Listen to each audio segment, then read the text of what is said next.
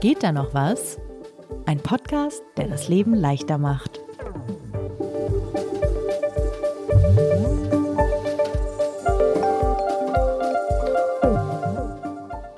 Sag mal, Sebastian, hattest du Kunstunterricht in der Schule? Ja, Und, aber habe ich äh, richtig schnell abgewählt.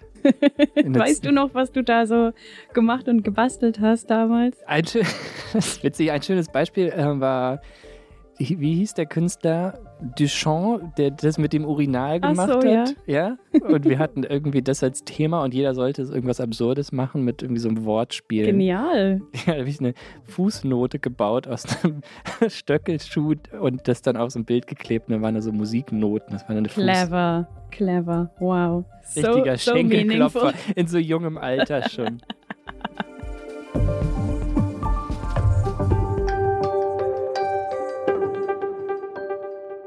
Okay, also ich glaube, du hattest eine etwas fachlicheres Onboarding in die Welt von Kunst als ich. Also überhaupt, überhaupt nicht. Also es war wirklich demütigend in Wahrheit, weil Echt ich keinerlei Nein. künstlerisches Talent habe. Oh, ja, ja, okay. Ja, das ist schwierig, weil du ja dann immer eine Note bekommst. Und wie soll man halt Kunst eine Note geben? Ich finde das mit der, mit der Fußnote beispielsweise wirklich genial, aber wenn der Lehrer das nicht cool findet, weiß ich nicht. Also bei uns war es, war es halt, ging es halt nicht mal um echte Künstler. Wir mussten einfach Sachen es war super random. Wir, wir haben so Selbstporträts gemalt, aber wir haben auch irgendwie so einen Frühstücksteller aus Ton gebastelt mit so Eier und so. Und wir haben halt ein Design für eine Parfümflasche entworfen und haben also eine, ja, Töpfern, einen Kissenbezug bedruckt. Ja. Also einfach so super random Sachen.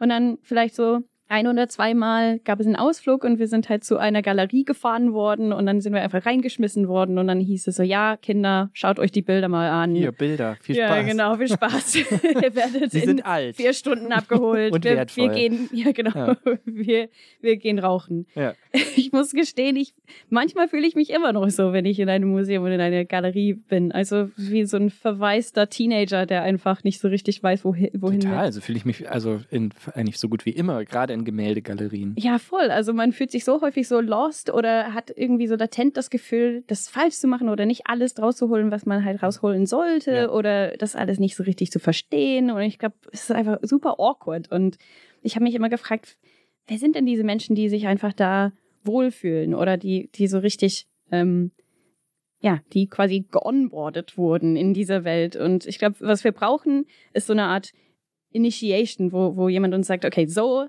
solltet ihr eine Ausstellung besuchen, so solltet ihr die Kunst betrachten, so könnt ihr diese Werke lesen. Das ist so der richtige Weg dadurch und so. Du hast das vorher genannt, uh, How to Museum. How to Museum. und ich, ich fand, das ist komplett selbsterklärend sofort, weil man geht mit diesem Gefühl da rein, das muss jetzt ein besonderes Erlebnis werden, eine besondere Erfahrung. Ich muss hinterher schlauer rausgehen, Richtig, als ich genau. reingegangen bin. Und ich möchte Kultur aufsaugen. Diese Bilder müssen mich bereichern und dann steht man davor und denkt, oh, das ist Kunst, ja. glaube ich. Wir werden, ja, glaube genau. ich, viel Hass von, von wirklich so Kunstexpertinnen nach dieser Folge bekommen. ich denke nicht, weil ich glaube, das ist wirklich ein sehr, sehr normales Problem mhm. eigentlich. Und ich glaube, für, für viele Menschen, die nicht das Glück hatten, so eine Education in Kunst zu kriegen, ist es einfach so, dass du das irgendwie so durch Osmose lernen musst. Mhm. Ähm, oder du bist dein ganzes Leben lang einfach ein bisschen verpeilt in ja. Museen und so. Und ähm, ich habe einfach keinen Bock mehr darauf, ja. verpeilt zu sein. Aber und deshalb verpeilt, wir haben schon wieder übersprungen, dass wir uns Richtig. am Anfang Ach, kurz stimmt. vorstellen wollten. also ich bin die verpeilte uns. Rose Tremlett, ganz verpeilte Entwicklungsredakteurin bei Zeit Online und ich schreibe eine verpeilte Kolumne jede Woche äh, in Zeit am Wochenende, heißt Frag Rose. Hm, das alles richtig bis auf das verpeilt. ich bin Sebastian Horn, stellvertretender Chefredakteur bei Zeit Online und ähm, diesen Podcast Geht da noch was? gibt es alle zwei Wochen, immer montags. Ähm, wir versuchen das Leben ein wenig leichter, schöner, angenehmer, besser zu machen, lustiger hin und wieder. Und äh, wir freuen uns über Post. Schreibt uns an geht da noch was zeit.de. Ja, bitte. So, Rose. Genau, ähm, aber ja, jetzt How to Museum. Also ähm, da habe ich mich gefragt, mit wem könnte man darüber sprechen eigentlich? Wer, wer wäre dann der richtige Ansprechpartner? Und ähm, dann habe ich aber ein paar richtig spannende Artikel gefunden bei The Conversation von Professor Kit Messer-Muir. Der ist Kunstprofessor bei der Curtin-Universität in Perth, Australien. Und ähm, er hat diese Artikel darüber geschrieben, was, wie man mit Kunst umgehen soll. Also welche Fragen sollte man stellen, wenn man vor einem Kunstwerk steht. Und das waren super hilfreiche Impulse, fand ich. Und der hat tolle Bücher über die Überschneidungen zwischen Kunst, visuelle Kultur und der aktuellen Weltlage geschrieben. Äh, beispielsweise sein, sein neuestes Buch, The Trump Effect in Contemporary Art and Visual Culture. Sehr, sehr spannendes Thema. Und es war einfach toll, wie er geschildert hat, warum diese Kunstwerke uns relevant sind, warum haben sie eine Bedeutung und warum sie für alle auch zugänglich sind. Ähm, deshalb wegen dieser Perspektive wollte ich unbedingt mit ihm sprechen, ähm, auch wenn er die Uhrzeiten ganz, ganz anders waren. Also ich habe ihn pünktlich um neun Uhr morgens getroffen. Das war für ihn dann äh, 17 Uhr abends, äh, Feierabend in Australien. Genau, und äh, der, der, wohnt jetzt in Australien, ist aber ursprünglich aus Wales. Das ist ein relativ ländliches Land ähm, und er ist auf dem Dorf groß geworden und er hat großes Verständnis dafür, ähm, dass man sich in einem Museum oder, oder in eine Galerie verpeilt anfühlt. Weil wenn man nicht in eine Großstadt groß geworden ist, hat man sowieso keinen Zugang dazu. Und ihr zwei Briten habt auf Englisch miteinander gesprochen? Genau, genau. Ähm, mal, das, ja, tut mir leid im Voraus. wir, wir fassen immer kurz zusammen, was er sagt. Well, I think back to I think back to my own upbringing, which was in North Wales in the you know 1980s, and we had one very small gallery in town, and really the um, the only access that we had to any proper art was down in London, and you know it's two and a half hours on a train, and the train was relatively expensive. So I think you know there are some people who are lucky enough to to live in the places that are centers of art. But it's not just that. I think the the barriers are also, you know, they're to do with, you know, class and race and a lot of other kind of social factors that um, that are inherent, I think, within galleries and museums in the first place. So I think that um, as institutions, there are structures that are in place that make it first. Well, institutions in themselves can be intimidating. You know, when you walk up to a building that looks like a Roman temple, there's a sense in which you know you you you don't belong there, you don't deserve there. It's not it's not for you. And I think they're much more inclusive spaces now, galleries, um, but they came from a place where they were intentionally um, excluding certain types of people and including other types of people. I also think that there is, of course, the issue of if you are uninitiated, you know, what that that in itself is a is a barrier. It's kind of an intellectual barrier. Also wenn ich ihn richtig verstanden habe und übersetzen darf, dann sagt er, dass einfach hohe Kunst oder Kunst im Sinne von Galerien in dem Leben meist äh, vieler Menschen keine Rolle spielt. Zum Beispiel, weil sie geografisch weit weg wohnen von den Großstädten, wo die Galerien meistens sind. Oder weil sie, äh, es hat vielleicht auch was mit Klasse zu tun, also mit sozialen Schichten, vielleicht auch was mit Minderheiten. All diese Faktoren, die dazu führen, dass die Leute einfach, dass diese Kunst, diese Institution, wie er das nennt, in, in dem in Leben der Menschen keine Rolle spielt, bis sie dann tatsächlich irgendwann ins Museum reinlatschen. Richtig, und man hat ja das Gefühl, dass man dort nicht erwünscht ist, hm. beziehungsweise dass man fehl am Platz ist. Und ich glaube, das ist ja auch, also wie er das schildert, ist es ja auch teilweise so erwünscht gewesen damals. Also man hat das ja absichtlich so gemacht. Also jedenfalls in, in Großbritannien hatten wir ja dieses Klassensystem und dann war es wirklich, also Kunst und Galerien war irgendwas für die Upper Classes, ne? Und als Working Class, forget it. Ja. Mein Eindruck ist aber, dass, also gerade in Großbritannien, korrigiere mich gerne, aber zum Beispiel sowas wie Tate Modern ist ja fast schon einladend, weil es wie ein, wie ein Spielplatz teilweise wirkt. Also als ich das letzte Mal da war, das ist jetzt auch schon ein paar Jahre her, gab es Rutschen und es war ein großes Familienfest eher. Es kostet ja, glaube ich, auch in Großbritannien, wenn ich richtig informiert bin, nichts mehr in diese Museen zu gehen. Genau, das ist, das ist wirklich eine tolle Maßnahme, dass die meisten Galerien und Museen kostenlos sind. Trotzdem ist es, glaube ich, so bei moderner Kunst und, und zeitgenössischer Kunst so, dass man sich eingeschüchtert fühlt, weil das einfach eine andere Art ist. Es ist, es ist halt teilweise sehr elitär ne? ja. und versucht dich herausfordern. Und diese Herausforderung ist teilweise dann fast ausgrenzen. Es ist teilweise so steril und klinisch. Richtig, weißt, genau. Es ist so auch so die Galerien, selbst wie sie in Berlin so, die meisten, du gehst halt rein, da hängen dann große Bilder. Man muss irgendwie leise sein. Genau, und, es ist ja. imposant, es ist, es ist überwältigend. Ja, richtig, genau. Ja. Aber sagen wir mal, wir haben diese Einschüchterung überwunden. Wir sagen, ich gehe jetzt in die Ausstellung, ich habe einfach Bock darauf und scheiß darauf, dass ich mich ein bisschen komisch fühle. Aber ich bin halt da, wo soll ich anfangen? Also sollte ich versuchen, jedes Stück mir anzuschauen und einfach versuchen, wirklich alles gesehen zu haben. Und vor allem, wie lang sollte ich vor jedem Bild stehen, um nicht wie ein Idiot auszusehen? Also sollte ich so 20 Minuten da stehen, da sehe ich dann aus, als würde ich halt nichts kapieren. Sollte ich nach fünf Sekunden weiter? Ja. Das ist mir sehr, sehr wichtig. Mhm. Äh, genau, und äh, das fand er eine sehr spannende Frage. I think that the, the really important thing is you don't have to look at everything in the same way as when you go to a multiplex cinema, you don't have to watch everything that's on. And sometimes, you know, sometimes it's good to, you know, I've done this when I've gone to these big kind of art exhibitions. I've checked like the art news just to see if there's something that's got a particular buzz around it at the moment. And I'll make sure I go and see that. But I would like to think that if I went to a huge exhibition like that, I would be able to kind of go, okay, there's these four things that, you know, I would like to spend a bit of time with thinking about and getting to know more about. I always think that, you know, if you're going to spend an hour in a huge gallery, that to some extent you're always better off spending 20 minutes on three different things than you are kind of running through nennen wir es das Louvre-Problem, wo man ja auch das Gefühl hat, man müsste zwei Wochen da verbringen, um alles gesehen zu haben. Das ist genau das, was er zum Louvre gesagt hat. Ja, ja genau. Und ich finde das genial einfach.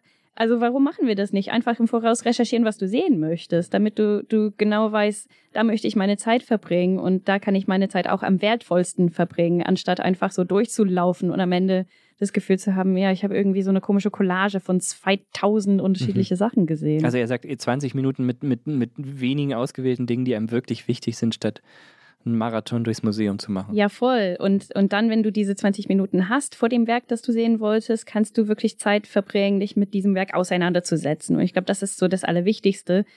Was sollte man denken, wenn man vor diesem Kunstwerk steht? Also wie sollte man denken? Wo sollte man gucken? Sollte man auf die Details achten? Also was kann man tun, um zu verstehen, was dieses Werk mir sagen will? Und da hat ähm, Kit Messer so ein, so ein Framework dafür, ähm, das heißt Look, See, Think.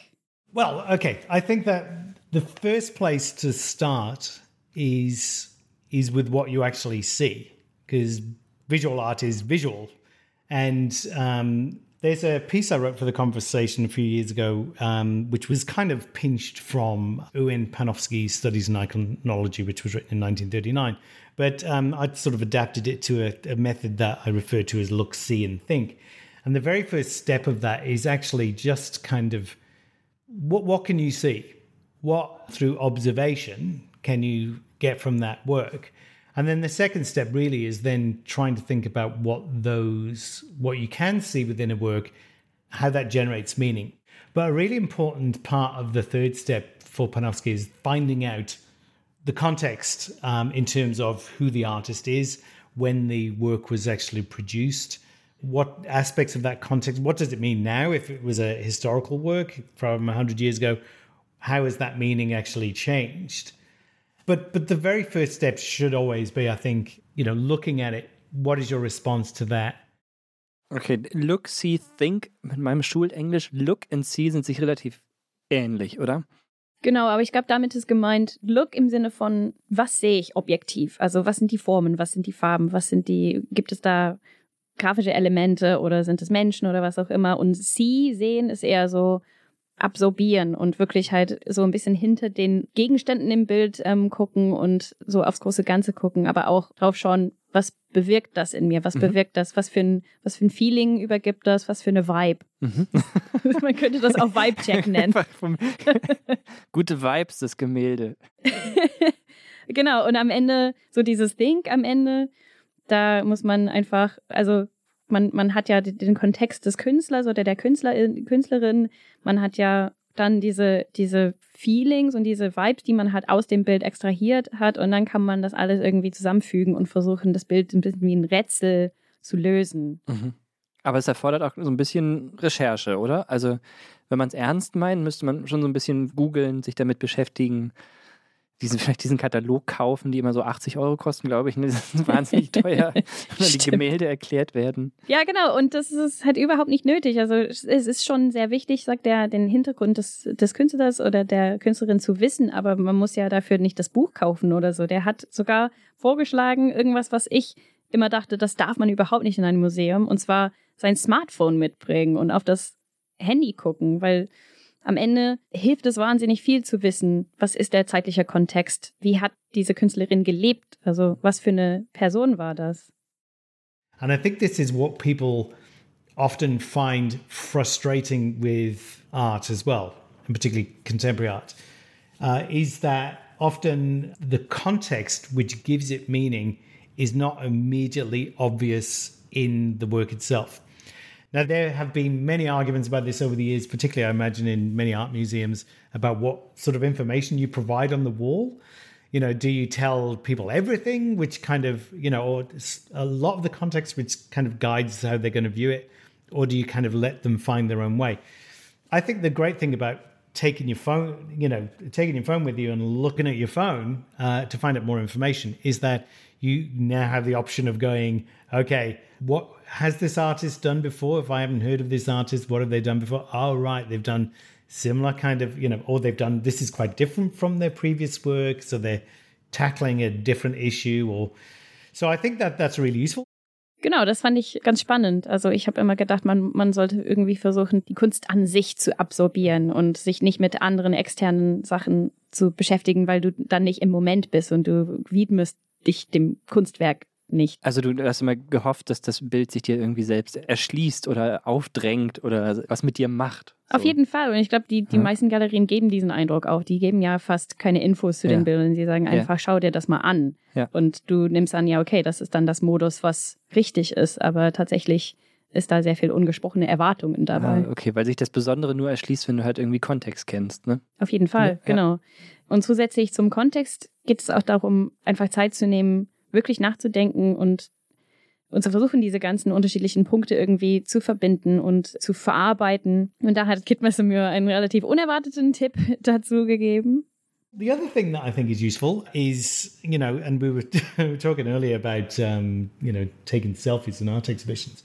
The thing that I find myself doing when I do go to like a big kind of documenter or Venice Biennale is I take lots of photos because often I will go back to those photos and I'll think more about it. It'll allow me more time because often in the thing is about art, it's a slow form of entertainment. There's going to be a lot of people who are going to be annoyed by the fact I'm calling it entertainment, and you know, I'll, I, I probably might retract that. Maybe not a slow form of entertainment, but it's certainly a slow form of culture. So we have to think about it in how it, it sort of slowly releases its meaning.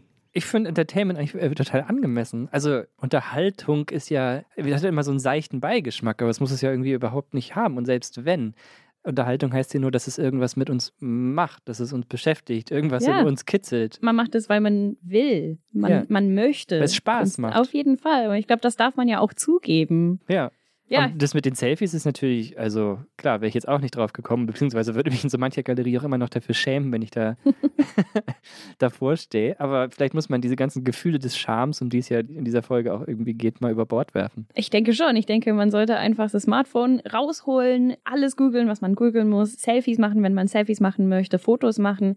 Dann kannst du ja später, wie er sagt, Zeit nehmen, dir diese Werke halt in Detail anzuschauen, in Ruhe ähm, ohne Druck, ohne Leute um dich herum und unterschiedlichen Stimuli und so. Genau, und, und dann hast du mehr davon am Ende. Mhm. Wer das übrigens, muss ich gerade dran denken, wunderbar mal dekonstruiert hat, war äh, Banksy in einem Museum in, was ist seine Stadt, in der er sehr aktiv war? Bristol? Ich glaube, der hat diese, in Bristol eine Artgalerie über für, durfte er sich nachts oder austoben und hat natürlich nicht, nicht wirklich die Gemälde beschädigt, aber quasi diese Banksy-Sprache, Bildsprache äh, im ganzen Museum verteilt und mit Filzstift, also auf die, auf wahrscheinlich Kopien dann gemalt.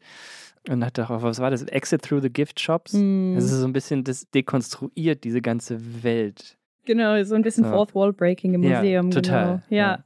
ja. ja, ich meine, Banksy ist ein gutes Beispiel von, von sehr zugänglicher Kunst, weil wir das alles verstehen und es ist überall sichtbar und halt sehr, glaube ich, emotional und bewegend. Aber was ich mich gefragt habe, was kann ich machen, um diese Begeisterung auch in so Kunstwerken ja. zu finden, die ich eher mit so Tassenuntersetzer und so ja, verbinde. Also richtig ja. trockene alte Kunst, klassische Kunst, wo es um Landschaften und halt Grafen und so geht. Gibt es da auch Methoden, einen, einen Zugang zu finden und darin nicht nur die Bedeutung, sondern auch so ein bisschen die Leidenschaft zu sehen? I think the amazing thing about those type of artworks is that they do sit in a particular kind of history where um, you can kind of go, well, th- there were certain rudimentary ways in which we, we're talking specifically about European culture, um, came up with methods in which to show three dimensional objects on a two dimensional surface. Um, sounds like a very simple kind of thing, but it's something that took many, many uh, millennia really to actually work out how to do that. And the pinnacle of that is, you know, um, in those Renaissance paintings. But I think that um, those old paintings, I mean, you know, there are limitations to them because, you know, there were uh, wealthy people, aristocracy, the church, um, were the people who were commissioning those works. So the themes of them are generally quite limited. But then within that, you know, you can sometimes find the artist is, you know, um, doing something actually quite subversive.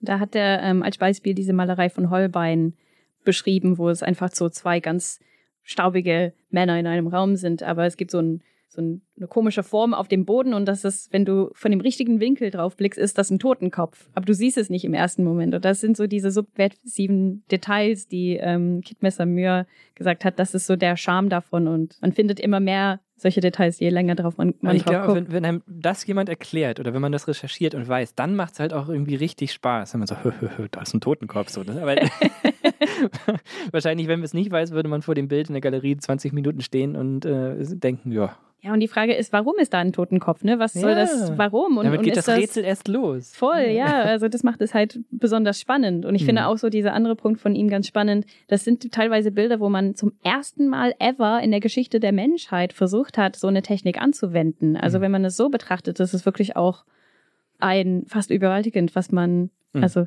dass das das erste ist. Das ist wirklich nicht nur Kunst, sondern auch Geschichte und auch so die Entwicklung des Menschen. Das Ja. ist wahnsinnig. Ja, ja.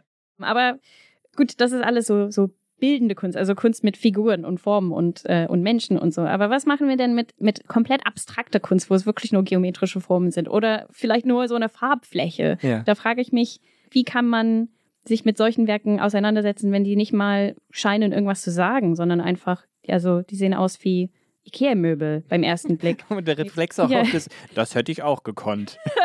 Dazu kommen wir später, genau. Ja, mein Fünfjähriger hatte das malen können. Aber erstens, diese Frage vermeiden. Und zweitens, da kann man sich ja mit der Ästhetik des Werks äh, auseinandersetzen. Und ähm, das fasst er so zusammen. I think when we talk about it in terms of art, it sounds uh, uh, it sounds kind of distant and it doesn't make much sense to us. But if we were to talk about it in terms of a car, for instance, um, people will, and I'm just not not just talking about the color of a car.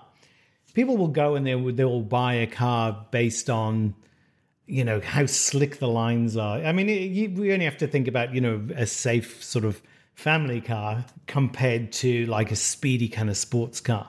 Now, the the difference in shape. I mean, there's a certain amount which is functional because it's due to the um, the aerodynamics of the car, but there's a big part of the way in which those you know two different types of cars look that are based on the aesthetics. So one of them is telling you it's reassuring and that there's a there's a sturdiness to it, you know, like a something like an SUV, you know, four wheel drive. There's a sturdiness to it, you know, and something like a sports car will have kind of sleek lines that are, you know, like a big swoosh. And, you know, like I said, that's not just about aerodynamics. Ich finde das so toll, weil man versteht abstrakte Kunst gar nicht, aber jeder versteht, was ein Auto sagen will. Will dieses Auto sportlich und dynamisch sein oder will dieses Auto sicher und familienfreundlich aussehen? Das ist ein, das haben wir als Instinkt. Und wenn wir instinktiv ein Auto verstehen können, können wir auch abstrakte Kunst verstehen. Das ist super interessant. Ich folge auf Instagram, ich weiß gar nicht mehr genau warum, dem Chefdesigner eines Automobilkonzerns. Und der betrachtet halt Autodesign als Kunst und beschreibt, spricht auch über Autos äh, mit einem Vokabular, also wie zum Beispiel, es strahlt Luxus aus und Wärme und so. Und, und dann ist man relativ schnell bei so einer Kunstsprache einfach. Also Auf ich verstehe das total. Die. Objekte sagen uns Dinge. Sie haben halt Botschaften. Dieser Schuh will sportlich sein, diese Lampe will gemütlich sein. Das verstehen wir alles. Und genau in dem Sinne kann man ja auf die Formen de, der Kunst gucken, die, die Farben und so. Was für eine, Mhm. genau, auch wieder ein Vibe-Check, aber in einem anderen Sinne diesmal. ja. Aber jetzt zurück zu deiner Frage. Ja. Hätte ich Ob das, das nicht nicht auch selber meine machen Tochter können?